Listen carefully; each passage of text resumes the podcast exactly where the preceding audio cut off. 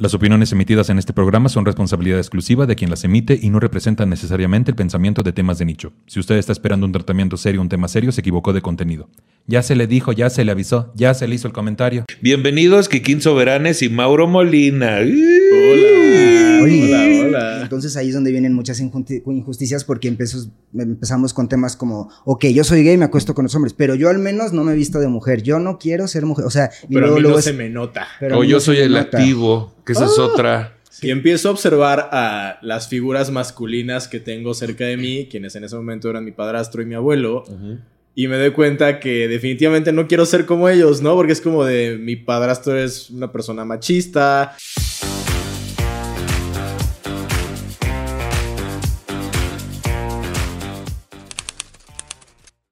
Hola, ¿cómo están? Bien, qué chingón. Soy Nicho Peñavera y les doy la bienvenida a Temas de Nicho, un podcast donde cada episodio hablaremos de un tema serio de forma cómica para tratar de entenderlo mejor y dejar de considerarlo un tema de nicho. Chiquechi.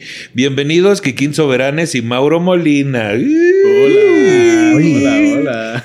¿Cómo están? ¿Cómo estás, Mauro? Ay, increíble. Muy ocupado, muy ocupado. Se acerca la Naviqueer y pues ya estamos en, en chinga, ¿no? Todo el tiempo. Feliz Navi Queer. Sí, ya sé. Esa canción no la conocen, pero yo sí, porque es la que se pone. Ah, sí la conozco. ¿Sí la Sí, conoces? sí ah, sí, bueno. sí ¿Qué, qué edad tienes? 27. Ah, sí la conoces. ¿Y allá, Kikín? 37. sí. No, pues ya. 37. ¿qué La reconoce. la reconoces? ¿Qué te pones? ¿Qué te untas? Ay, no me digas. No, te digo, luego cuando te digo, te enseño si quieres. No, también. ¿qué pasó? ¿Sale Tampoco. horario familiar o no? Oye, es que también una sí. cosa de acoso no es cierto, es una broma. ¿Cómo estás el día de hoy, Kiki? Bien, contento, igual, cansado porque ya empezó la Naviqueer justamente y pues ya sabes que estos días es de estar como loco por todos lados, pero feliz de estar aquí en, en- en temas de nicho. Se Chiquechi. me hizo, se me cumplió el sueño. ¿Qué, qué andan, ¿Qué andan haciendo en estos días preparando? Porque digo, esto se está grabando en mayo, pero sale en junio. Este, ¿Qué están preparando ya desde ahorita encendiendo motores? Ay, pues muchas campañas de, de muchas marcas, ¿no? Ya sabemos, mucha responsabilidad ahí también, ¿no? Como influencers o creadores de contenido, hay que, hay que saber con quiénes estamos trabajando. Y También. creo que lo que más me llega a cansar es como de que alguna marca me llama y me dice, oye, queremos trabajar contigo, y yo me pongo a investigar. Yo leo, yo busco y digo, a ver, si me gusta o no me gusta, eso es lo más cansado, pero afortunadamente han llegado muchas que digo, "Mm, bueno, va. Se y vale". buenas propuestas y Buenas juntas. y- propuestas, sí, sí, sí, todo sí, bien. pero todos se van juntas y en revisar el presupuesto y todo ese pedo, ¿no? Ah, es que bueno, sí, presupuesto y eso de pagos a 90 o 120 días me tiene así. ya Pero sé. mira, Pero esos 90 días puedes eh, consumir aire. Sí, puedes vivir del puedo aire. aprender a hacer fotosíntesis sin Sí, problema. ¿qué, eso piensan las marcas luego que uno este, no come, ¿no? Claro. Literal. Te pago 90 días, espérate, si soy una empresa, no o sea, soy una pequeña empresa, Claro. no seas llevado. Mm. ¿Tú qué andas preparando, Kikín? Pues yo igual, entre con cosas con, con marquitas y eso, pero sobre todo a mí me gusta más el tema como que lo político. Ayer justamente le platicaba que fuimos junto con Jack Mm. este, al Senado a, a- a enjotecerlo, a pintarlo de colores y hablar un poquito sobre las ecosics o las mal Sí. llamadas terapias de conversión. Sí. Y pues en eso andamos y siempre dispuestos, ¿no? Yo sé que Mauro es igual, que a lo que nos inviten a hacer, a, a echar ruido y montón. Jalamos, Sí, jalamos, jalas. jalamos. Sí, sí, sí. Ecosic, que ya fueron prohibidas a partir del el año pasado, si no me equivoco. Sí, ya, ya, ya, afortunadamente. Por lo menos en pero, Ciudad de México. Pero hay ciertos movimientos políticos que pues están con la lucha para que regresen y así. Entonces, es lo que siempre les decimos a, lo- a los chavos, ¿no? A las chavas que no, que no para cuando, cuando se aprueban. O sea, que hay que seguir insistiendo, insistiendo, porque todo se puede echar para atrás. Y ahorita como que los conservadores están muy empoderados, los, antiderechos. Que ¿no? el pan que. Ay, sí. Ah, que, que hay antiderechos en todos lados. ¿eh? Sí, Era- Era claro. lo que hablábamos ayer, que en todos los partidos y en todos lados hay antiderechos, como hay gente progre, Sí. pero pues bueno, sabemos dónde hay más, entonces sí hay que estar como, como ahí dándole para que no nos ganen terreno. Ah, no, no recuerdo, ¿eran 11 estados los que ya la tenían prohibida o los que faltan por prohibirla? Según yo, a- a- eh, faltaban eh, ocho. Ah, ok. Ocho, y, y ayer en lo que se, en lo que se habló, Ajá. justamente es porque eh, creo que la próxima semana se va a tomar una decisión, y entonces por eso es que se está ahorita como presionando para que, para que pues, Porque luego la gente se pregunta ¿por qué, hay- ¿por qué tienen que marchar cada año? Pues por eso, porque hay avances que se pueden ir para atrás enseguida, Mm. claro. en cuanto uno se descuide. ¿no? Claro. ¿Y por qué no hay marcha del orgullo heterosexual? De veras. Háganse una, organícensela a ver si se puede. Organícenla. Así los carritos alegóricos que sean de este, ¿qué te gusta? De la go- FIFA. De la FIFA, del, del juego de, de PlayStation. Así que, que vayan este, unos luchadores L'Oreal, aventándose. L'Oreal, L'Oreal. Porque nosotros este, lo valemos, Anel. Porque nosotros lo valemos. no, Este, Banorte, Sí, sí, sí. mujer Banorte. Banorte. Así es. Este, que, que haya un ring así para que los machos heterosexuales. Que este, haya una pared, una pared gigante peleen. para que. Para- una pared gigante. La pared de los emociones. lamentos. Que haya La el muro de los lamentos. pero que sea para que así cuando estén bien enojados vayan y le peguen. Sí, sí, sí, Sí, sí, se va a caer. sí. Esa, esa sí se va a caer. Ese sí se va a La caer. van a tumbar. la van a tumbar. Pues justo hoy vamos a hablar un poco relacionado con el hecho de la plumofobia o esto que podría llamarse como eh, la fobia a la jotería. O sea, nada más ven que uno tiene algún comportamiento un poquito gay o femenino con lo que el sistema ubica como femenino y enseguida empieza una discriminación, pero sobre todo internalizada en la misma comunidad, ¿no? Sí. Y no se diga hacia las personas trans que bueno, ya es como el, el extremo y justamente es la más presente, ¿no? Claro. Entonces, ¿qué onda? ¿Cómo viven esto de la plumofobia ustedes? ¿Cómo lo han vivido? Ay, ¿quién empieza? Pues bueno, primero, antes que nada, para, para, para quien ande un poquito ahí perdida en el tema, pues, o sea, la, la, la masculinidad frágil o plumofobia, o como le quieras llamar, porque hay muchas formas de llamarlo, es este constructo, ¿no? Sí. Social de, de, de las personas que te dicta el cómo debe ser un buen hombre, ¿no? Y, y yo creo que las, las personas LGBTs, en particular hombres gays, ¿no? Eh, tenemos un poquito este tema por dos lados. Un poquito porque se nos educa en un entorno para que seamos así, ¿no? Porque, pues ustedes lo saben en casa, o sea, el hombre es fuerte, un hombre poderoso, de decisión, o sea, te empiezan a, a meter esta idea de que justo lo que decías, la pared para que peguen, eso, eso hace un hombre, ¿no? En vez de mordedera, cómprenles una pared ahí en Fisher Price. es idea millonaria. Exactamente. Porque luego la mordedera uno se va por otro lado y ya dices, no ¿Qué funciona dices? tampoco, Oye. pero sí, pero morder almohadas, dice. Una fijación. y también, y también viene un poquito de, de este, eh, yo lo veo así, a veces por sobrevivencia a los hombres gays, sobre todo pues en tiempos anteriores, que todavía sigue pasando, pero afortunadamente creo que cada vez menos, pues buscamos un poco también la aceptación, pertenecer y pues no ser buleados, ¿no? Entonces pueden ser de los dos lados, que, que venga un poquito de que el entorno nos hace ser así, ¿no? Eh, un poco rechazar lo femenino y por otro lado que a veces por supervivencia pues tendemos a no, yo, yo sí, yo no. Y entonces ahí es donde vienen muchas injusti- injusticias porque empezos- empezamos con temas como, ok, yo soy gay, me acuesto con los hombres, pero yo al menos no me he visto de mujer, yo no quiero ser mujer, o sea, y Pero a luego, mí luego no es- se me nota. pero a o mí yo no soy el nota. activo, que esa es otra. Que Sí, y- y hay Yo una soy el carga muy activo, yo soy el insertivo. o Sí, sea, yo soy el más hombre porque a mí no me la mete nadie. Claro, Ay. claro, claro. Y que también hacia hasta esos hombres es, es muy pesado porque también muchas personas creen que los hombres entonces tienen que ser sementales y que se les tienen que parar siempre y que tienen que durar horas. Y que la tienen que tener grande. Exactamente. Y Y ahí también... va el falocentrismo. Y entonces, a mí me hace mucho sentido que justo la, la misma homofobia, transfobia o plumofobia, como le estamos llamando, venga de esta exigencia del sistema o la familia de no mostrarse femenino. Entonces, muchos, cuando vamos a salir del closet o antes de hacerlo, repelemos cualquier comportamiento femenino porque lo primero que se nos dice como a tono de discriminación es que enseguida, ah, pues ya nada más, eh, seguro te vas a empezar a vestir de mujer Es niña. es niña Ay. y este de repente empieza eso que también te lleva a la transfobia y también te lleva a la homofobia y digo yo como alguien que creció en el norte y no importa dónde crezcas pero sabemos que el sistema es diferente también este tengo un historial de en la secundaria y la preparatoria discriminar a compañeros que su pluma era mucho más evidente que la mía justo porque no se me ubicara con esas personas sabes Claro. o que no se me discriminara al igual que esas personas fuerte. Claro.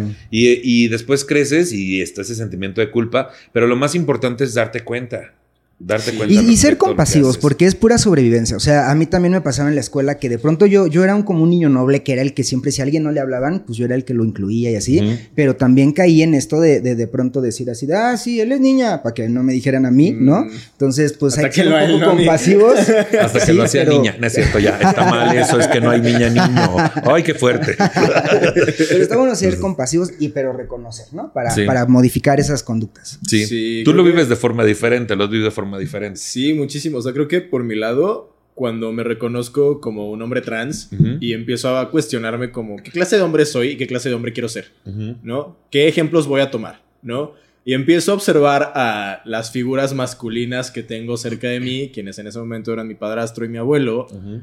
Y me doy cuenta que definitivamente no quiero ser como ellos, ¿no? Porque es como de mi padrastro es una persona machista, es muy este, pues justo de que no, tú tienes que verte así siempre y si vas a hacer, o sea, nunca, nunca me, nunca fue transfóbico conmigo, pero sí me decía mucho cómo debería ser para ser aceptado, ¿no? Según lo que a él le enseñaron que debía hacer también. Ajá, ajá. Entonces, pues, pues justo era como de ponte a hacer ejercicio para que te pongas más fuerte y la la la. Y yo así como de, ok, pero me lo decía como en forma de ponte fuerte para que nadie te vaya a hacer daño y te tengan miedo.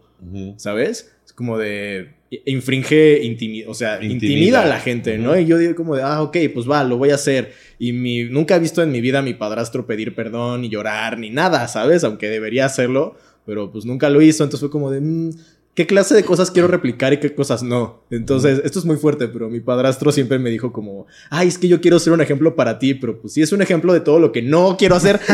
Sí, sí, sí, casualmente. Ajá. Gracias por ese ejemplo. Ay, Sí, gracias. No, la neta sí lo agradezco porque me da una perspectiva muy diferente y me alegra poderme haber construido desde una masculinidad mucho más sensible y más vulnerable, porque si algo ellos no tenían era vulnerabilidad Sí. y yo genuinamente me, me guío desde ahí todo el tiempo, ¿sabes? Es como de, güey, yo siento mis emociones, las reconozco, las comparto, no me da miedo verme vulnerable y eso es creo como el nicho El nicho, el nicho es vulnerable. de, pues, pues- pues de esto, ¿no? Como de la plumofobia o de, o de, pues de todo este miedo de verte débil, de verte, este, eh, no sé, o sea... sí, lo cual lleva también un mensaje misógino ahí implícito Ajá. porque es si eres femenino eres menos fuerte porque la mujer es menos fuerte. Entonces por eso los comentarios homofóbicos regularmente también son misóginos. Sí. Claro. ¿no? El que pensemos y dentro de la misma comunidad el, el decir, ah, pues es pasivo o tiene mucha pluma o se le nota mucho lo gay, entonces es más femenino y si es más femenino es más débil. Claro. Es menos pero es que, ¿sabes qué? Que, que- que todo esto lo, lo vamos aprendiendo de formas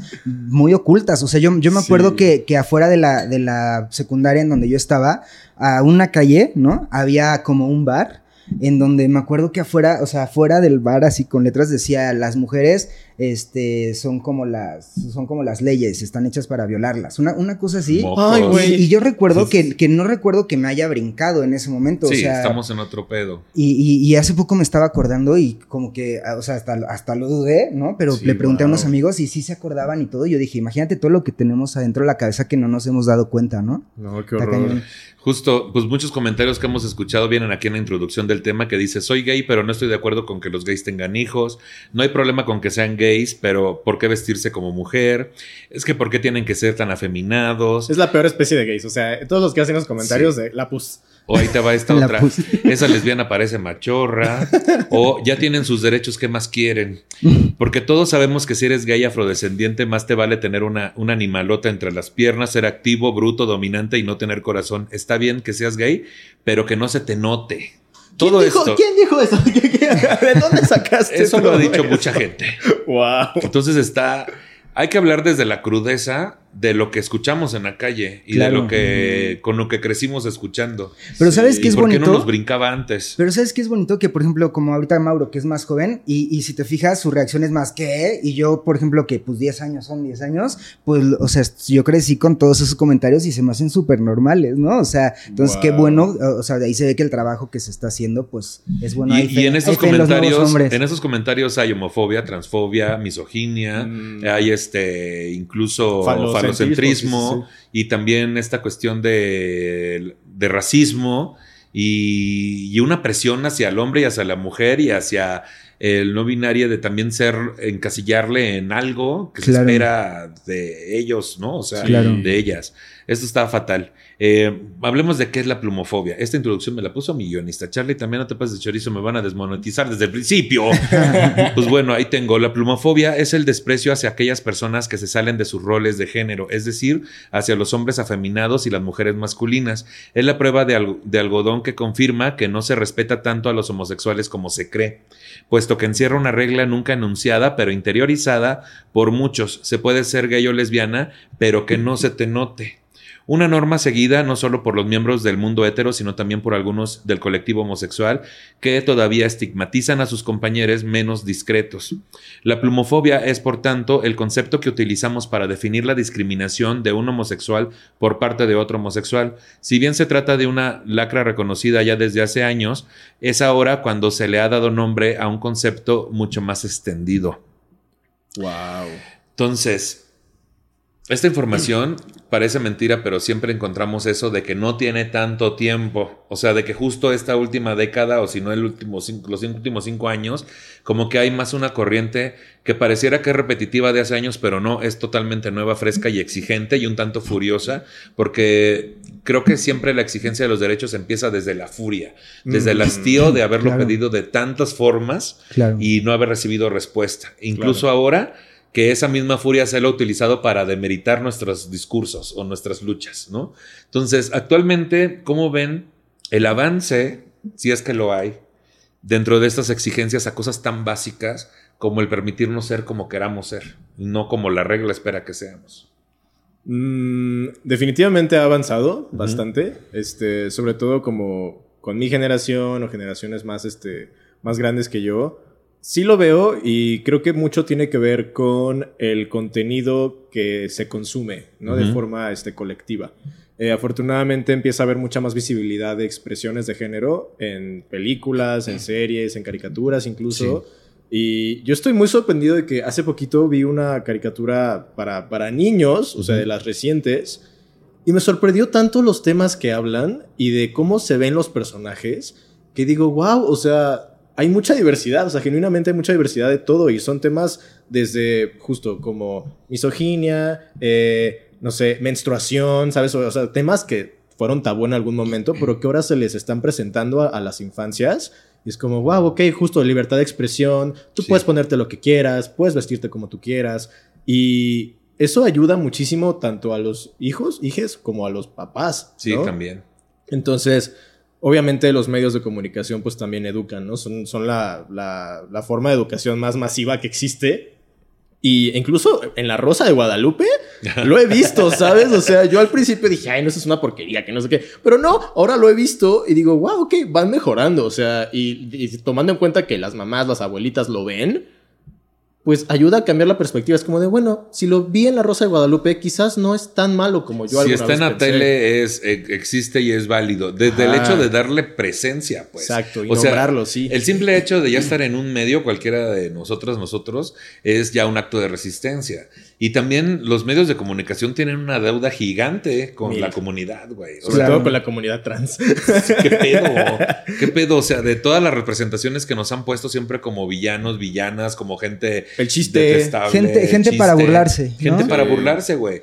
¿Qué opinan de que últimamente sí hay mucha representación en muchas series que mucha gente habla de, ay, es forzada la representación? Me vale madre como sea, güey. Es representación y a lo mejor es lo que va a dar paso a que sea de forma más orgánica y que se hablen nuestras Y, historias. yo, y yo creo que esto de la, de la inclusión forzada es, o sea, a mí me, me parece ilógico que si, si vemos representación de personas que son, pues, como somos todos, todos los demás, ¿no? O sea, pues no me parece que sea una inclusión forzada, me parece que es una representación. Yo en donde creo que está la, el, el- el- ¿cómo te diré? El alivio es que creo que si cada vez menos personas ven medios tradicionales y la ventaja es que, por ejemplo, ahorita no sé si han escuchado que TikTok es el buscador número uno a nivel mundial y la ventaja que te dan las redes sociales es que tú puedes buscar el contenido. O sea, cuando nosotros éramos chiquitos, pues nos fletábamos al, al Carmelo y al, o sea, y no nos quedaba de otra, pero, Sí. pero por ejemplo, ahorita que ya pueden entrar a buscar y, y- y- y buscar, no sé, este, transfobia y, y es- y tener un montón de información y eso, creo que eso es algo que le está haciendo muy bien a la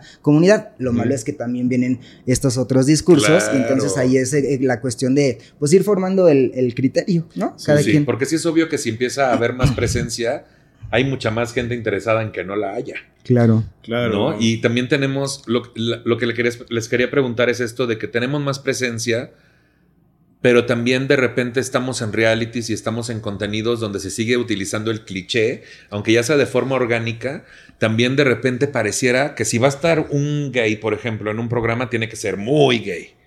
Como que para que la empresa diga...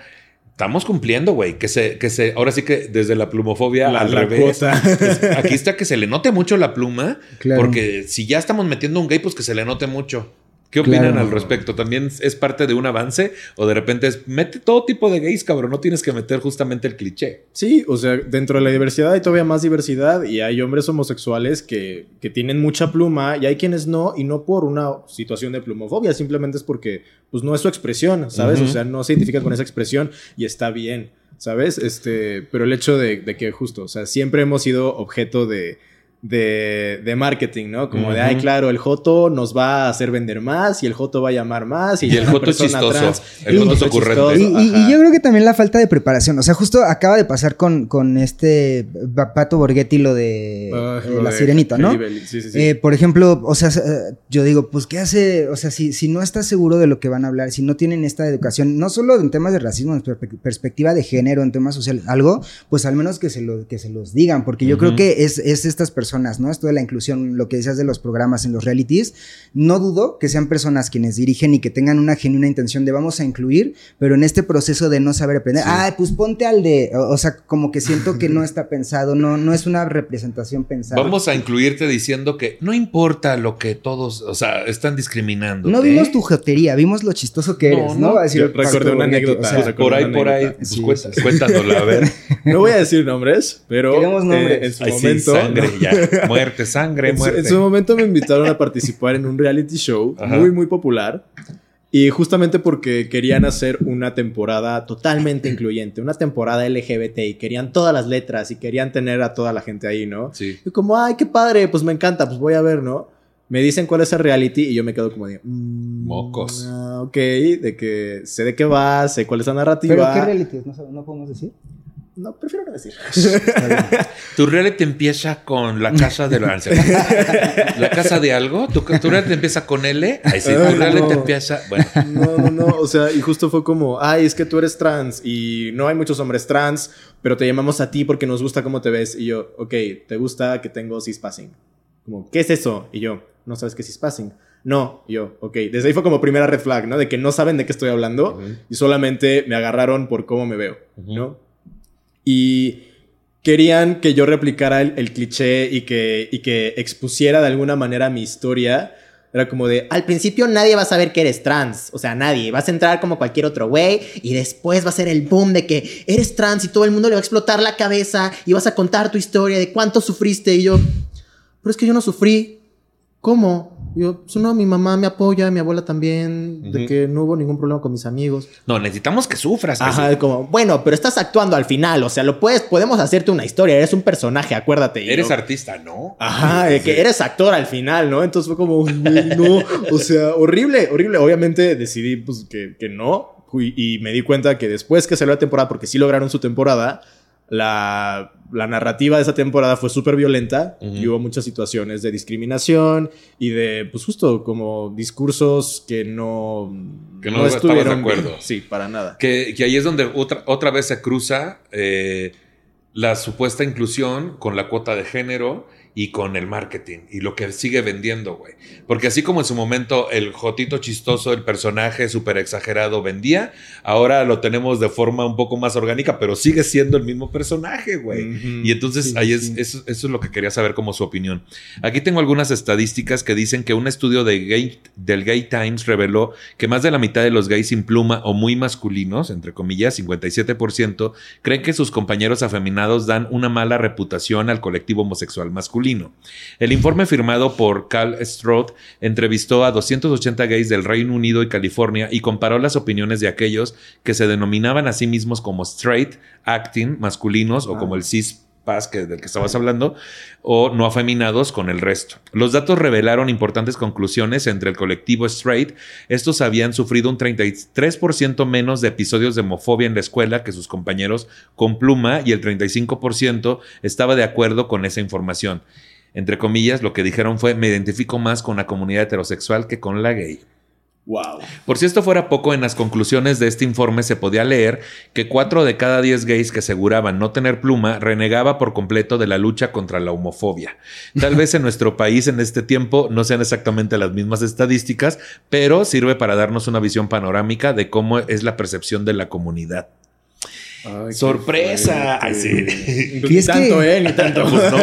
Es que, ¿sabes, ¿sabes qué yo creo que pasa? Que al final somos una comunidad, ¿no? Y somos personas LGBTs, pero al final seguimos siendo personas creadas en estos espacios violentos, machistas, misóginos y, y, y sí creo que, o sea, a mí algo, algo que, me, que me está preocupando mucho ahorita en la comunidad es que, y lo digo en todos los podcasts en los que estoy, siempre lo menciono, que los hombres cis estamos siendo un poquito el hombre blanco privilegiado, ¿no? Por supuesto, y- dentro de la pirámide. Exacto, y estamos queriendo todos los privilegios, estamos queriendo, justamente como sabemos que no, o sea, aunque a los hombres gays también se nos ha violentado, las violencias no son para nada las mismas, ¿no? Entonces, este privilegio que tenemos, pues nos cuesta soltarlo, pues de pronto Por- nos gusta tenerlo. Sí, ¿no? porque es obvio que replicamos de cierta manera esta pirámide mayor a la que pertenecemos, en donde esta persona heterosexual, blanca, cisgénero, apoderada y hasta con varo, güey, este, obviamente es la réplica del sistema de yo quiero pertenecer y por eso la heteronorma de querer pertenecer o sentirse más identificado con el heterosexual, porque te sientes más a salvo, ¿no? Sí, Y eh, buscando como la aprobación y como heterosexual. mecanismo de defensa. O sea, no podemos negar que los hombres este, gays cisgénero, pues, o sea, tenemos mucho mayor privilegio en esta pirámide que los que no lo son, o incluso a que a- de cierta manera las mujeres trans están por en una posición muy abajo en esa pirámide de privilegios y, Y- también empieza esto de querer defender a que no pasen. Claro, y pero ¿sabes qué es lo más, lo más fuerte? Vamos, a mí lo que me parece lo más duro es que esos privilegios que nosotros como hombre gays, que no se nos nota, tenemos, vienen justamente por las luchas de esas mujeres trans, de esas cabrón. personas que se vestían, de esas personas que... Y se me hace una falta de respeto horrible y creo que Exacto. tenemos una deuda muy cabrona a los hombres gays, sobre todo, con, Sí. con las demás letras, incluso con las lesbianas, con, con, con todas, También. con, la, con las, la verdad, con las personas trans creo que es donde más violencia se ha ejercido, pero al final creo que contra todas. Y aquí sí invitaría yo a, a los hombres gays que nos estén viendo a, a cuestionarnos por qué, por qué de pronto nos molesta ver que alguien se expresa de alguna forma, porque, porque creo que si todavía les molesta, chavos, chavas, chaves, Sí, no ¿qué estamos onda? entendiendo nada. ¿Qué O sea, No, sí. creo que hay que tener mucho cuidado en esta parte de. Está, o sea, está bien que, que te identifiques más con otro tipo de expresión, pero lo malo es cuando el oprimido se vuelve el opresor.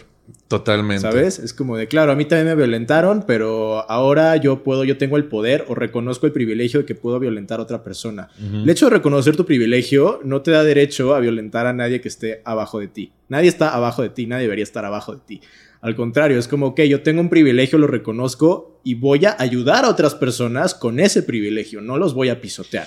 Sí, ¿Sabes? que el instinto te lleva mucho a, por fin tengo este privilegio, no me cuestionen de por qué lo estoy usando, ¿sabes? Claro. O sea, yo acepto que, como les decía al principio, eh, es, un- es un trabajo constante y es un asunto de, es como un despertar, güey. Porque, o sea, yo en mi caso, no sé, en la secundaria, que estaba el que se le notaba más que a mí y a mí, ah, yo veía como un halago el que no se me notara cuando le decía a alguien, ¿no? Que eso fue hasta la preparatoria.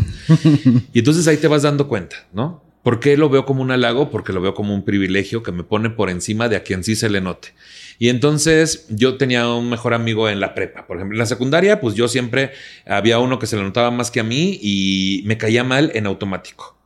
En automático, güey. Y de repente le contestaba mal o le malmiraba, etcétera. Eso ya era discriminación por su expresión.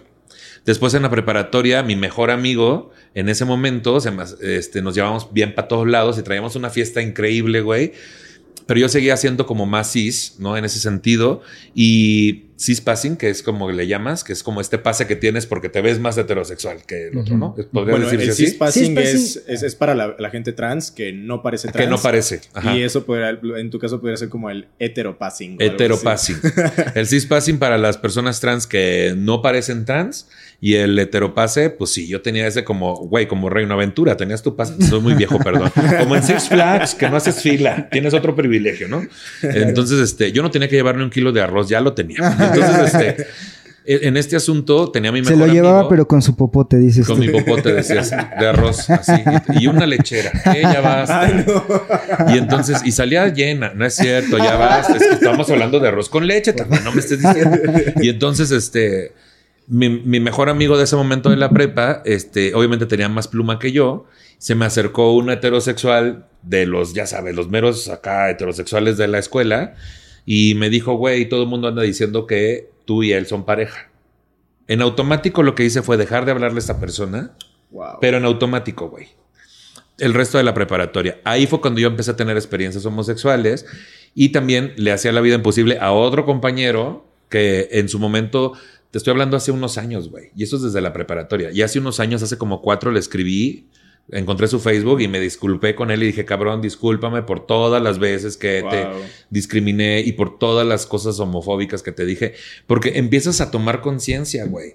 Pero es un proceso que no acaba y a lo que voy es que de repente también yo puedo decir, ay, ¿por qué? O sea, sí está padre la expresión de cómo te quieras vestir, pero no mames, esos son fachas o esos son, eso ya es ridículo y sé que son cosas en las que tengo que trabajar todavía. ¿Sabes? ¿Sabes qué he visto también? Este, por ejemplo, ahora que hablábamos hace ratito antes de empezar, como de, de la banda hetero que se mete a los lugares LGBT, ¿no? Así. Eh, en algún momento yo platiqué con uno porque, o sea, yo lo vi sumamente incómodo. O sea, pero, pero o sea, contexto.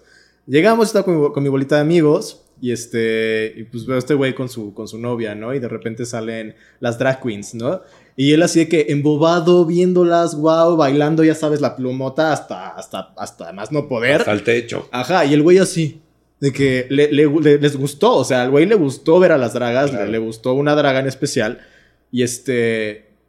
Y fue como de, ok, ok, de que quizás se está empezando a sentir más cómodo, de que le gusta lo que ve, está bien. Pero obviamente la estaba sexualizando, ¿no? Obviamente, porque se ven como mujeres. Y este. Y después, yo tengo una amiga que es justo, tiene la pluma todo lo que da. Y también baila, baila como si fuera una draga, pero no estaba en drag. Y le incomodó y le dijo como de, ¿te puedo hacer para allá? Como de, quítate, ¿sabes? Porque había mucha gente, siempre hay mucha gente. Entonces yo vi esta, esta como adversión hacia su pluma de mi amiga y fue como, oye, ¿qué pasa? ¿Por qué ahí no te incomoda y aquí sí? ¿Es porque a ellas las puedes sexualizar o porque se ven como mujeres?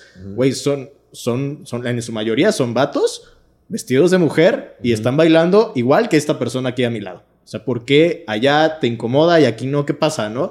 Y el güey se quedó como de, ay, no, pues es que es diferente, de que es un cabrón. Y yo, de que no, no es un cabrón, es una persona no binaria. Un momento. Es un momento. ¿Cómo, se, Escúchame bien, ¿Cómo se tira esta mesa? Sí, o sea, es el mismo asunto de no me relacionen. No me relacionen, no me, no me, no me metan, no, no, que no haya sospecha, porque estás de acuerdo que cuando estás antes de salir del closet, güey, hay un pavor a que sepan que eres gay. O sea, hay un pavor y desde ese pavor el mecanismo de defensa es no me relacionen, que nunca se tenga esta plática. Si se me acerca o me ven platicando incluso con alguien con mucha pluma, en automático van a pensar que yo. Y lo que menos quiero es que eso se sepa. Entonces son mecanismos de defensa que tampoco son culpa de la persona y desde la compasión hay que entender un poco de que vienen de otro sistema, güey. Claro. Y, y cómo, cómo cancelas. Porque el coraje que tenemos es con el puto sistema, no con esa Sí. persona que lo representa en ese Claro. momento, ¿no? Entonces es bien complicado jugar. Que, que entre la ahí, que ahí se, y- se ejemplifica mucho esta frase que dicen de, de lo que te, te choca, te checa, o de, o de este Mm. tema de, la, de las proyecciones. Eso es ahí algo clarísimo, porque Claro. además, ni no solo es que, porque a mí me pasó lo mismo que a ti, o sea, que yo veía quién era el, el, el amanerado del salón, y yo así como que trataba de no mucho para que no me fueran a, si no se me fuera a caer el teatrito. Es Sí. eso, no se me vaya a caer el teatrito. Y, y también, o sea, llegué a, a alejarme así, por- pero además, o sea, además que es por, por sobrevivencia, también porque sí, se- sí tenemos grados de homofobia por, por nacer, o sea, desde que nacemos ya nos lo están, dice y dice, y si vemos como algo que está mal, ¿no? Sí. Entonces Sí. está bien cañón porque es, es reforzar la idea. Pero es, que, es que justo ahí va, por ejemplo, parte de cómo yo manejo mi discurso siempre cuando veo una situación como la que acabo de compartir, siempre procuro hacer que se cuestionen todo. Sí. Como de, ay, es que soy homofóbico. ¿Por qué? Porque mi mamá me dijo, ok, ¿y tu mamá de dónde lo sacó? De que no, pues es que vio una publicación en Facebook, güey. ¿Sabes? De que, que los gays están mal y están enfermos y yo le creí y ella me lo dijo a mí y ahora eso ya es la Biblia para mí. Es como, ok, pero ¿de dónde salió eso? Es como, cuestionate en realidad, ¿de dónde vienen esas, esas enseñanzas, Ujú. esas, pues esos traumas heredados también pueden ser, ¿sabes? O sea, el cuestionarte por qué esto me incomoda, pero desde lo profundo es muy Desde valioso. hacer conciencia. Sí, sí, no solo decir, ay, no, soy homofóbico y ya, de que no, es como, ¿por qué? A ver, dime por qué. Sí, o sea, que es por eso que yo no defiendo la cultura de la cancelación, que entiendo que puede provocar cambios, pero el, el cancelado deja de hacer las cosas por miedo a ser cancelado, no por interés a tomar conciencia sobre el por qué fue cancelado, güey. Claro. Sí. Entonces es importante que víctima, victimario y comunidad justo tengamos diálogos y abrirnos al diálogo que no empieza desde la agresión, porque un diálogo que empieza desde la agresión nunca se va a abrir. Claro. Entonces, Porque tenemos- además todos somos cancelables. O sea, si ahí le Por hurgamos tantito. supuesto, güey. Sí, sí, Por sí. supuesto, escárbenle, no es cierto.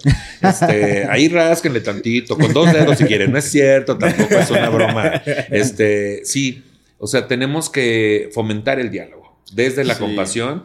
También digo, hay gente que ya se pasa de chorizo y también no puedes este, fomentar el diálogo con alguien que está totalmente cerrado, por más que tú lo hagas desde la compasión. Escojan sus batallas. Que, que escojan sus justo, batallas. justo acaba de ser un tema en la, en, dentro de la comunidad. No sé si, si lo viste en Twitter, pues. A ver, cuéntame. Pero Ay, hubo, qué hubo ahí miedo. una, una discordancia, ¿no? Porque se abrió un espacio con ciertas personas este, panistas en, en Twitter en donde se habló, eh, se hubo ahí un diálogo y todo. Yo en algún momento fui de quienes apoyé esta idea de, de pues, eh, si, De o sea, si inclusión. no es hablando, pues cómo, ¿no? De ahí después me acerqué a, a personas y amigas eh, trans que, que quiero mucho, como Lisa Sonrisas, por ejemplo, a decirle, a, a ver, a ver, este, yo, yo esto- o sea, veo esto, pero también sé que yo no soy una persona trans, entonces lo único que me queda es acercarme con... Y, y eso es algo que es muy bonito y que hay que hacer. Con Mauro me he acercado a, a preguntarle dudas algunas veces, con, con otras personas, porque creo que de eso se trata, educarnos, ¿no? Y pero hubo estas personas que también, y entiendo por qué, ahora lo entiendo, que decían es que ya no se habla con estas personas, ¿no? Es que ya no se... Y entonces yo lo que digo es, está bien, o sea, creo que, creo que el que nos entendamos y nos organicemos está bien, solo no cancelarnos, no enojarnos, no agredirnos, porque a mí, por ejemplo, a mí que me cayó un poquito ahí la funada, ¿no? Yo, yo pues sentí muy mal ver que, que muchas de los comentarios venían de personas de la misma comunidad, ¿no? O sea, y, y de, y de que, y te Claro. voy a hacer no sé qué, y, ahí es donde digo, chavos, es, es, o sea, al final todos podemos tener ideas distintas, creencias distintas y intenciones distintas, pero creo que hablando, entendiéndonos, podemos dialogar y llegar a algo, a, a- a cerrar filas y recordar que la lucha es contra otra cosa, ¿no? Contra un sistema patriarcal y no entre nosotros, pues. Sí, porque la lucha hacia una sola persona que representa en ese momento el sistema también no vale la pena, güey. No genera ningún cambio. Nada. Y es O sea, violento al final, y es sigue violento, siendo violento. Y es- sigue siendo violento. Pues justo hablando de las redes sociales, hay un hashtag, lo dije bien, hashtag, que se llama Stop Plumofobia. Es una campaña que pretendía visibilizar y concientizar del daño de la LGBT-fobia, LGBTI-fobia, dentro del propio colectivo LGBT. La iniciativa que se lanzó en 2017 iba acompañada de un video con la presencia de influencers, periodistas y actores como Yunax Ugalde o Miren Ibargüeren. Por eso, Ibarguren. No sabemos quiénes son. Porque Salud. gustan influencers que no saben, ¿cierto? Sabemos Porque que la- influyen. sí, porque la plumofobia no es más que un comportamiento opresor dentro de un colectivo ya oprimido a su vez por el grueso de la sociedad. Son los mismos patrones de exclusión y odio, misoginia, clasismo, racismo, machismo, los que se dan también dentro de un colectivo que agrupa a realidades muy diferentes entre sí. Y no es para menos, un reciente estudio de investigación sobre una muestra de personas homosexuales en Estados Unidos y Reino Unido arrojó datos preocupantes de tolerancia interna en el colectivo. Un 35% de los participantes en el estudio afirmó que los gays con comportamientos afeminados, que le denominan pluma, proporcionaban mala imagen a la comunidad LGBTI. El movimiento recuerda que expresiones como si, si quisiera tener sexo con una mujer, no sería gay. Si tienes pluma, pues sal volando. Afeminados es igual a asco. Camioneras, no, gracias. Estaba lleno de. Bueno, o sea, vienen muchas frases que no sé por qué me puso aquí Charlie, pero vaya. O sea, Que siempre es bonito recordarlas. ¿no? siempre O es sea, bonito recordarlas. Que son. Vemos. Vemos. son expresiones- estas son expresiones lamentablemente comunes en redes y aplicaciones sociales. Es más, según un estudio publicado por Gay Times, más de la mitad de los gays sin pluma creen que los homosexuales afeminados dan mala imagen al colectivo, que sí ya lo hemos dicho. Por eso pi- piden que un colectivo que ha llegado a ser visible desde la unidad y el apoyo todavía debe conseguir ser libre. O sea, es obvio, pero nos importa, ¿qué tanto nos importa nuestra libertad y no la de todo el colectivo? Claro. Que casualmente la energía femenina, hablando del yin y el yang, la, la energía femenina se preocupa más por el colectivo completo y la masculina se preocupa más por sí misma, ¿no? Sí. O sea, entonces es tan contradictorio y tan ahí está la respuesta al mismo tiempo. Sí, porque además tú entiendes como el macho alfa, como alguien que se preocupa por su comunidad. Y claramente, eh, o sea, si lo llevas a la vida es es exactamente puro lo ego. contrario. Es puro ego. puro ego, güey. Ajá. Sí, sí, sí. Nos encanta que se piense que hicimos cambios por la comunidad, para que la comunidad nos valide como macho alfa. Es exacto, exacto. ¿no? Y ahora que ya viene eh, justo la, la, la Navi gay, la Navi queer, La Navi tú- pues ustedes seguramente queer. lo van a ver y lo han visto muchas veces, que hay estas personas que a mí no me representan y, y yo, ¿por qué no van mejor como abogados y como arquitectos? y, a- y pues, imagínate una, de- y- una y la marcha verdad así. es Porque ser sí. abogado es de hueva. No es cierto, ya. ¿Por qué no van de contadores? No pues es van a llegar borrachos. Ay, sí. Sí, porque van a llegar bor- borrachos y van a pegarle a alguien. No, es cierto. Saludos a todos los abogados y contadores. Mi mamá es abogada. pues, Así, saludos, Ay, señora. Disculpa. Bueno, pero es mujer. así. Ah, Ya todo estaba mal, güey. Ya todo estaba mal en este momento. Sí, sí, sí, sí, sí. Cancelado. Sí, cancelado, sí. No porque lo que dije al principio, Charlie, estoy muy preocupado, pinche cabrón. Bueno, ya. Hablando de la plumofobia y la homofobia, que van de la mano, la plumofobia no solo la experimentan los homosexuales, sino que puede afectar también a los heterosexuales, a los bisexuales y a los transexuales o las transexuales, siempre y cuando no respondan a los mandatos de género. Algunos heterosexuales aceptan la homosexualidad siempre y cuando no la aparenten, como si esto tuviera lógica. Ser afeminado no significa ser gay o heterosexual o viceversa. Es verdad que no todos nos debemos de caer bien, pero sí, sí todos nos debemos de respetar. Tenemos que empezar por aceptarnos y saber que no hay nada de malo en nosotros. No hay nada de malo en que los demás no se expresen como tú, en que los demás no se vistan, hablen o caminen como tú. La diversidad es muy amplia y todos somos parte de ella. Acabemos con nuestras ideas erróneas y discriminatorias que son catalizadores para hacer sentir menos a los demás sin justificación alguna más que la superioridad personal. Y ahí volvemos al punto. Una vez más es yo quiero estar seguro, yo quiero estar protegido, protegida y voy a hacer desde mi instinto de supervivencia lo que sea necesario para seguirme sintiendo así, así sea agradar al heterosexual, así sea discriminar a alguien que tiene mi preferencia o que tiene un comportamiento con más pluma, con tal de seguirme sintiendo segura y seguro. Claro, Y, y que también eh, somos agresivos, o sea, Ah, de alguna forma, ah, ah, creo que no me acuerdo si fue Pastrana o alguien me dijo hace poquito, eh, o en un chiste o en alguien, ajá, eh, que decía que mientras eh, te ven con, con pluma o, o amanerado, te están diciendo este, que, que eres niña, que eres niña, que eres niña, ¿no? Incluso, pues no- normalmente las, pues, las mujeres trans, pues se les molesta mucho por eso, ¿no?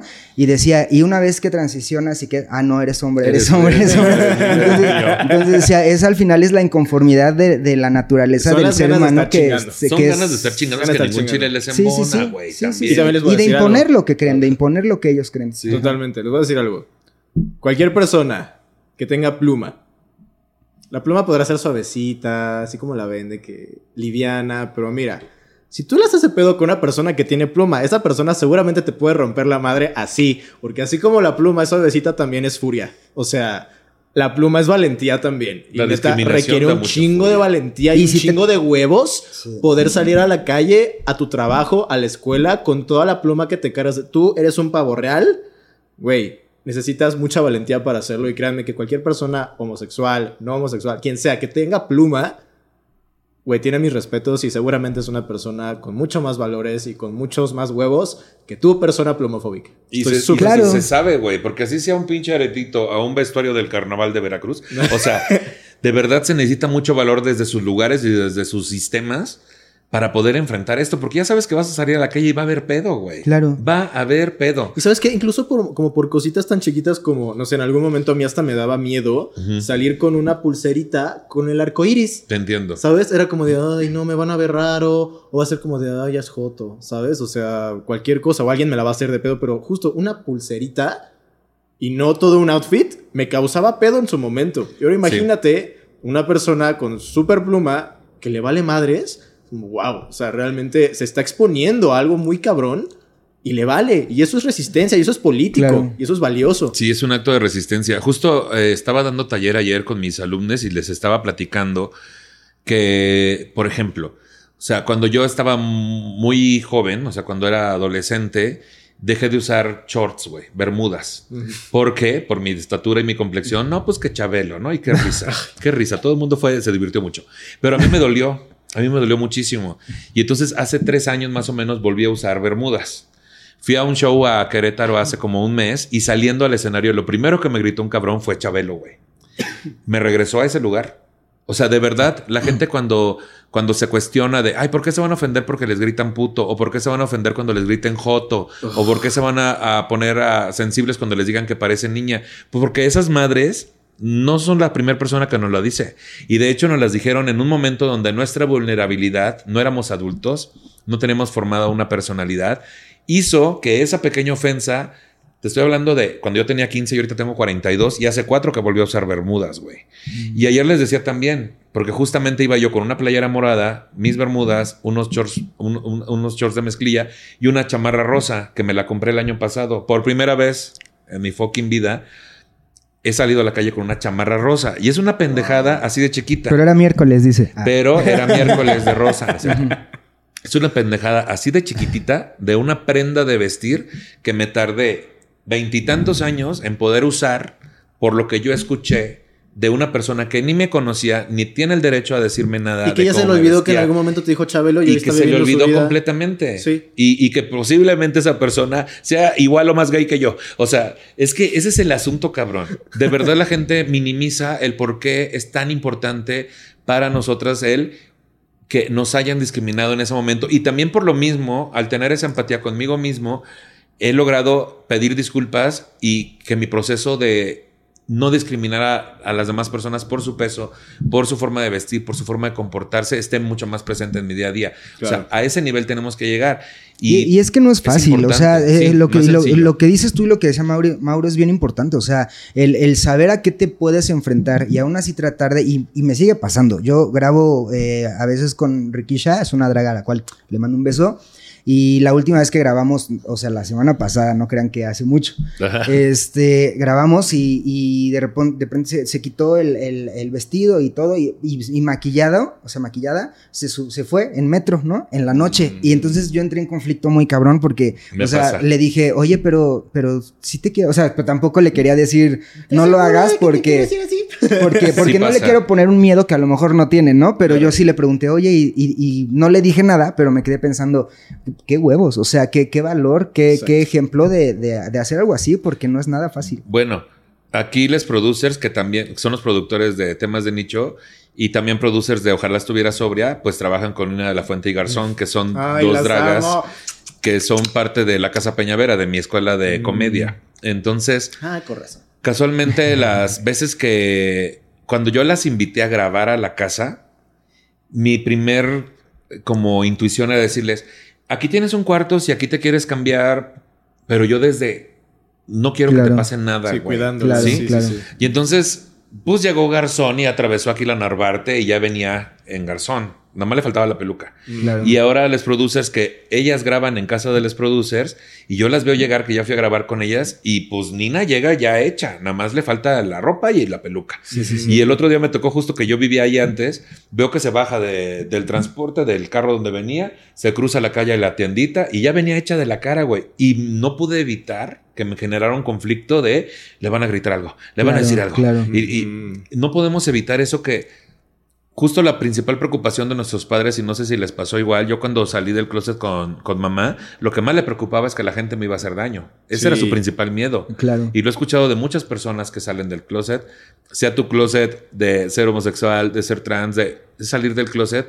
Y la principal preocupación de tu gente que te quiere es, es que no, ¿por qué? Te van a chingar el resto de tu vida. Sí, por desde el amor, o sea, muchas veces hacen comentarios muy homofóbicos, Así ¿no? es. Desde el amor, Desde el sí. amor. Y, y la verdad es que lo comprendo mucho porque da miedo. Te digo, o sea, lo estamos hablando. Hasta ahorita nos genera algo, ¿no? Nos, nos da algo, ¿no? Y, y yo sé, espero llegar al momento yo que- en que me valga madre, ¿no? Para eso creo que pu- pues estoy yendo por ahí, pero me sigue pasando. Entonces yo creo que por eso. eh, creo que estamos acostumbrados y entre más, más pluma, más a ser muy valientes. Y eso es algo bien bonito. Nos estamos empoderando de lo que somos. Y por eso es que creo que los hombres eh, cis heterosexuales están pasando un poquito de moda porque nos estamos dando cuenta, pues que están medios pendejos. Y, y es, y es normal porque no han tenido que pasar por este tipo de luchas, darse cuenta de estas cosas. Por eso yo creo que los hombres, eh, los LGBTs y las mujeres, estamos haciendo cosas bien padres, ¿no? Y, Sí, sí, porque el privilegiado no tiene ni puta idea, ni tendría por qué ni se tenerla. da cuenta de cosas. Ni se da cuenta y nunca lo va a entender. Entonces, yo me cuestiono, ¿quién tiene más posibilidad de evolución desde Claro. el entender a su prójimo, güey. Claro. O sea, si lo, vas, si lo ves desde una cuestión religiosa, aplica. Si lo ves desde una cuestión científica, también aplica. Aplica, claro. O sea, ¿quiénes tienen más posibilidad de evolucionar Claro. si no son quienes se cuestionan todo todo el tiempo? Claro. Kikis justamente, una comediante también decía, si tienes demasiada certeza sobre algo, ahí es justo donde más te debes de cuestionar. Y Claro. entonces tenemos que re- desaprender Kikis profeta, cosas. qué Es que Kiki fuerte. siempre ha sido lo máximo. ¿eh?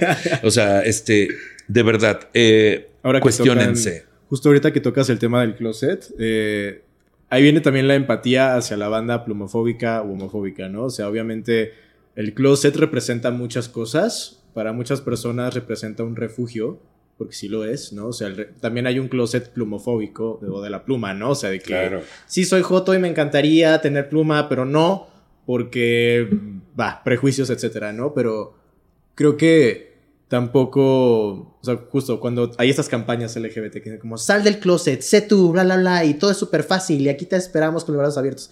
Como, o sea, sí, En Durango, ay sí.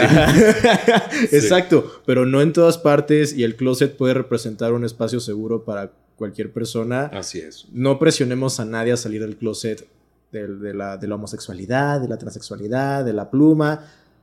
Va a pasar. En su momento, si la persona se lo permite, va a suceder y se Sí, va a liberar, como dicen por ahí, ¿no? Este Pero es su pedo. es súper. Pero siempre la seguridad va primero, dices tú. Pon- Exacto. ponerse a salvo, ¿no? Sí, Sí, sí, y, es, sí. y es bien bonito justo eso de los lugares seguros, porque puede ser que en tu trabajo obviamente no puedas tener pluma y quizás nadie sepa que eres gay, pero vas a un lugar, a un antro o con más gente LGBT y eres, ¿sabes? Y Ujú. sale la pluma y ahí está. Entonces, el punto de todo esto es que justo te permitas experimentar algo más allá de lo que ya conoces, ¿no? O sea, es como, pregúntate qué más, qué más hay. O sea, sí soy gay, pero ¿qué tantas posibilidades de gay puedo ser? ¿Sabes? Hay muchas, hay muchas. Entonces, uh, exacto, hay muchos colores. Entonces, justo. Así.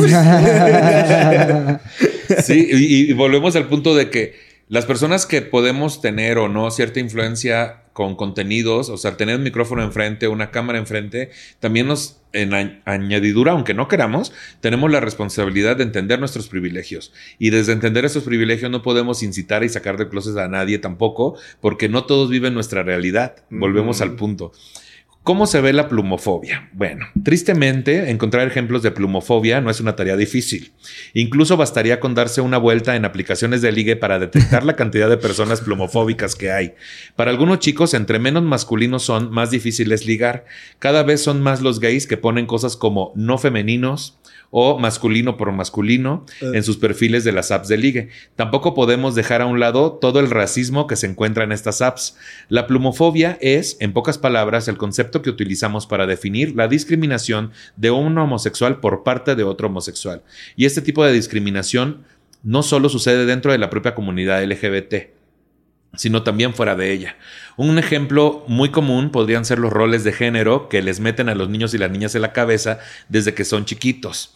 El color rosa y las muñecas son para las niñas y los carritos Desde antes de nacer. para los niños. Literal. ya le compraron el cuarto. Que la virgencita nos libre de que un niño se ponga vestido. ¿No?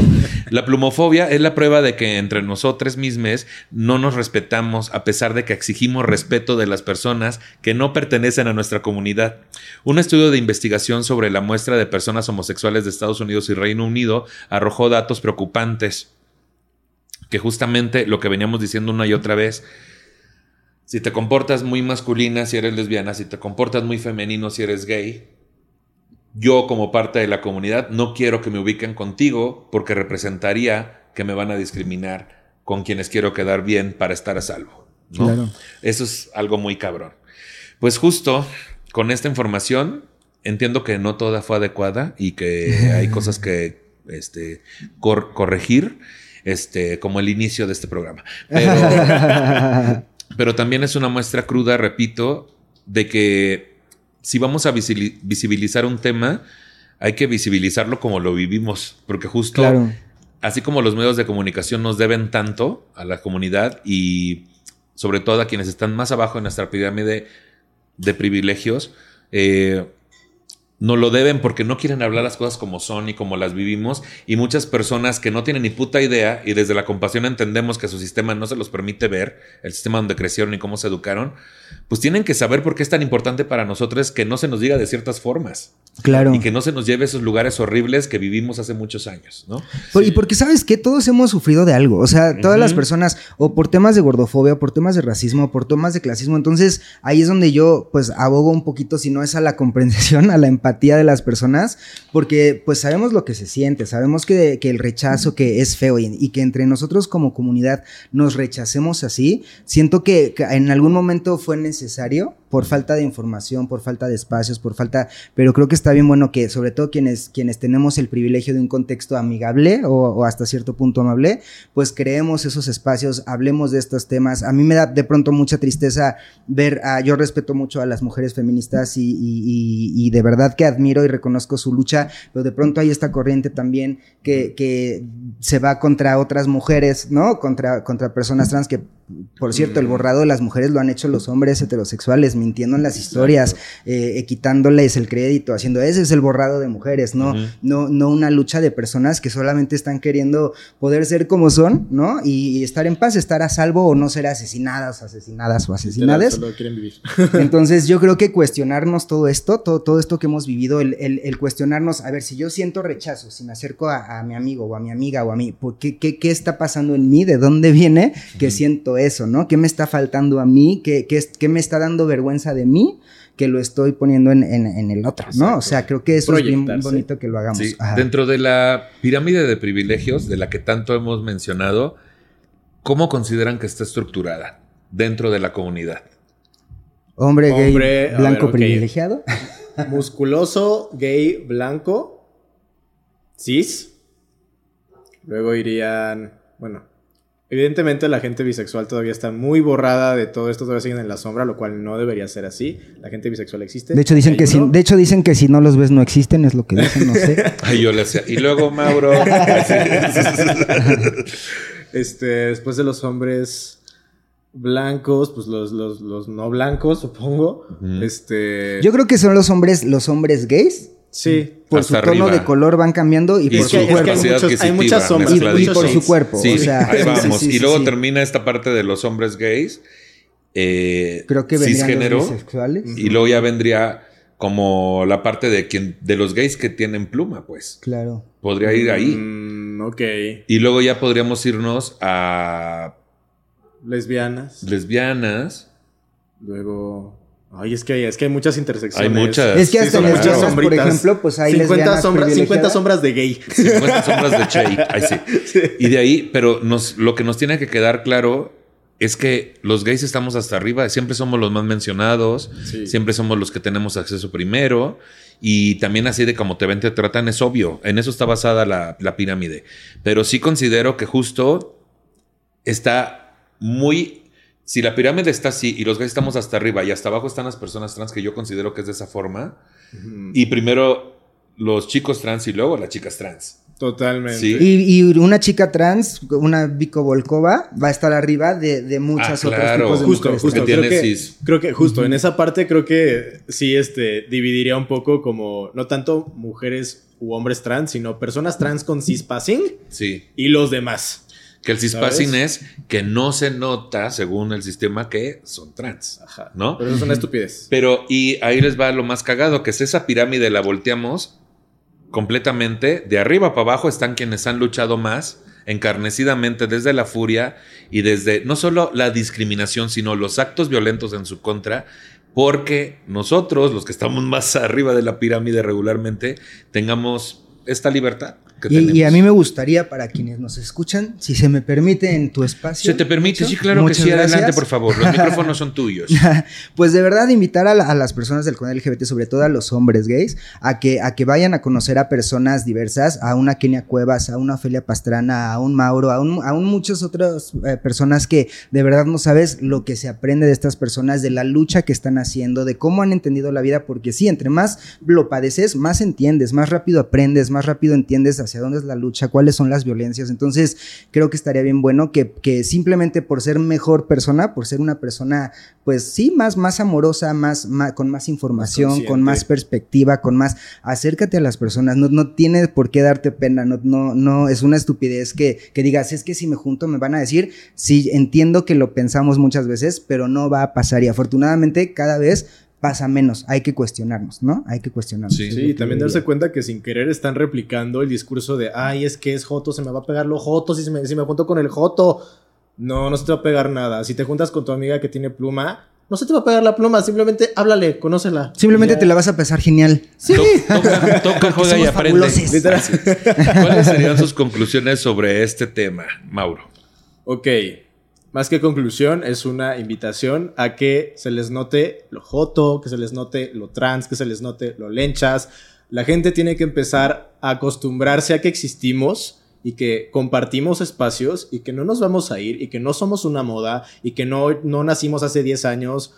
No, siempre han existido las personas diversas. Entonces, Qué bueno que vean drag queens en el metro, qué bueno que vean personas trans en la, en la misma tienda a la que van ustedes, qué bueno que, que vean a toda la comunidad en sus espacios de diversión también, ¿no? Ahí estamos y no nos vamos a ir, entonces tú que eres parte de la comunidad, que se te note, güey, la neta se puede, es parte de la resistencia, no están solos también, este, siempre hay redes de apoyo a las que se pueden, este, pues arrimar un poquito, ¿no? Y pues esta lucha es de todos. Muchas gracias, Mauro. Kikín. Pues igual, igual, eh, eh, creo que entiendo lo que decíamos, ¿no? Esta parte de que la, la seguridad es primero, ¿no? Lo más importante es que siempre busquen espacios seguros, ¿no? Para, para empezar, si crees que estás en riesgo, ¿no? En tu entorno, pero de verdad que se acerquen a la comunidad y que vean lo, lo, lo bonito, lo diverso y, y toda la fantasía que hay, porque sí, sí creo, y no lo, o sea, se- suena chistoso, pero sí creo que la comunidad somos fabulosos, o sea, Sí siento que eso lo hemos aprendido mucho de las mujeres, por eso es que yo, yo de verdad la- las respeto mucho y las quiero mucho y, y le digo a la gente, simplemente escuchen los mensajes de las personas, acéptense, vida solo hay una, no, no pierdan el tiempo, si es por necesidad, bueno, ni modo, es las circunstancias, el entorno, no podemos hacer algo, pero si no... Diviértete, déjate de ideas, sal, sal, sal como quieras ser y pues ve qué feliz es la gente cuando, cuando es como es, ¿no? Qué felicidad. Qué bonitos somos, ¿a poco no? Nos llevamos bien. oye? Ay, qué bonitos están. Güey, somos un catálogo. Ahorita me dan sus números. Güey, sabes que hay, que hay que ser amigas siempre. Ay, por mí. Este, Hay que estar juntas siempre. Yo mis conclusiones son, aunque esto va a parecer un mensaje como los que escriben, este, que le quieren dedicar a Dios cuando escriben en Facebook y Dios no tiene Facebook. ¿Quién sabe si, quién sabe si en algún momento esto lo lleguen a ver? Pero yo quería decirles a Xavier Alejandro, a Ariel y a Fidel, sobre todo, que fue mi mejor amigo mucho tiempo, que me disculpen muchísimo Mm. por los momentos difíciles que les hice pasar, porque tenía yo pavor de aceptar lo que era. Tenía pavor, tenía miedo a que mi familia no me aceptara, a que la misma gente que teníamos en el salón no me aceptaran, a que me discriminaran como les discriminaban ustedes, incluso como yo les llegué a discriminar. Discúlpenme de corazón. Y quería decirles que tal vez el justo convivir con ustedes ayudó a que yo tomara la valentía como ustedes la tuvieron de mostrarse como eran. Y también quiero decirles otra cosa a toda la gente que nos ve. Qué padre que las cosas estén cambiando, no se, no se sientan eh, de repente desesperanzados. Lo que me encanta es que cada vez el motivo de vergüenza no es a salir a la calle como tú quieras salir, sino a discriminar a las personas por ser quienes son. Cada vez se vuelve más vergonzoso ser alguien que discrimina. Sí. Y eso está increíble. Entonces, hagámosle sentir mucha vergüenza. Y por último, ¿dónde le sigue la gente? ¿Qué proyectos traen? Cuéntenos. Ok, este, me pueden seguir en TikTok, Instagram y Twitter como arroba maurismos. Este, ahorita pues hago, hago de todo, soy comunicólogo, entonces ahorita estoy en proyectos de doblaje, en proyectos con campañas como, bueno, ¿puedo decir marcas? Sí, lo que quieras. Que HBO me van a ver por ahí muy pronto. Ay, qué fuerte. este, muchas cosas, vienen muchas cosas. No puedo decir algunas, pero estoy muy contento. Entonces síganme por ahí la pista. Vienen cosas chingonas. Vienen, vienen cosas grandes, no puedo hablar, no puedo dar detalles. Vienen se vienen cosas grandes. ¿Y yo qué? Así ya. Ay, sí. ¿Dónde? ¿Qué pasó? No, mira, el tamaño no importa, pero siempre es vistoso. Hay, hay unos lados desde donde siempre se ve grande. Ay, sí, claro. Por eso El hay que ángulo tomarse, y la- hay que el tomarse ángulo bien la foto. Ya basta. Kikín, ¿dónde te sigue la gente? ¿Qué andas Pues yo en arroba Kikín Soberanes en todos lados, sobre todo en TikTok, Instagram es en donde le, le doy, le doy duro. Y pues nada, eh, Ah, es un ¿A sex tuitero. Tiene OnlyFans. Ay, qué fuerte. No, pero pronto. O sea, a lo mejor cuando Ah, usted vea esto, a lo mejor ya. pues, Ya hay que sacar el OnlyFans. Ya hay que sacar. Hay que sacar el OnlyFans juntas. Ay, claro, Sí. una collab, ¿no? Tengo un podcast en el que pronto lo van a ver. Aquí lo, aquí lo voy a comprometer. Ay, no, yo no voy a. No, sí voy a. Jazz Queer, donde cabemos todos en YouTube, Spotify. Ahí pueden En ver un montón de episodios con un montón de gente bien bonita LGBT. Está como Jazz Jazz con doble A y Z y queer. Queer. Y Ahí- A, doble A, Z. Ahí estoy yo Ya. también. Ahí está. Ahí- y ahí próximamente yo. A lo mejor para cuando salga esto yo estoy ahí también. Así Pues es. muchas gracias, qué amables A ti. por acompañarme. Gracias a Eh, ti. No, de verdad, qué bonito programa. Y pues nada, este, a mí me pueden seguir como Nicho Peñavera en todas las redes sociales. Este episodio está disponible en mi canal de YouTube, Nicho Peñavera, y en todas las plataformas de podcast como temas de nicho.